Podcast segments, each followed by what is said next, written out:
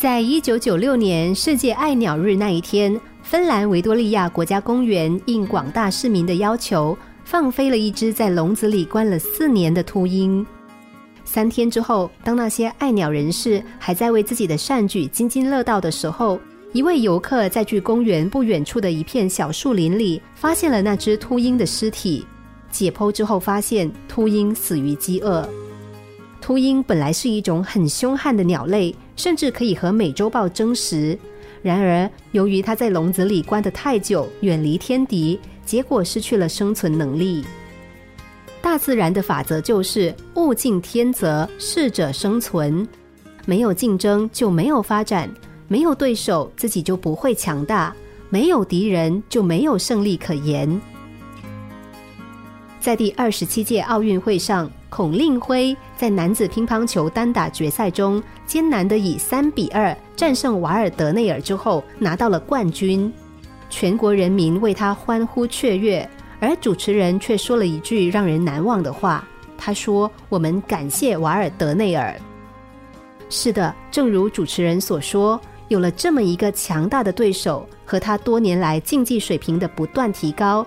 才让垄断世界乒坛的中国队找到了真正意义上的对手，这样的对手可以让人更强大。我们要感谢这么强大的对手。生活中竞争是无处不在的，对手也是无处不在的。正因为对手的存在，我们才会产生要打败他而成为强者的念头。这是人渴望胜利的本性。也是社会赋予人机会的条件。有些对手阻碍你成功，所以你追求成功；有些对手阻碍你生活，所以你偏要活下去。谁也不想被淘汰出局。当我们在对手的激励之下变得越来越强大。说到对手，我们想到的往往就是某种敌意和戒备，但是对手也可以成为我们的伙伴和朋友。年轻人给自己找一个对手，认识到自己和别人的差距，从而为自己确立一个奋斗的目标。给自己找的竞争对手不能够太强，太强了会让你感觉高不可攀，反而会打击你的信心；但也不能太弱，那样就没有办法很好的激发出你的潜能。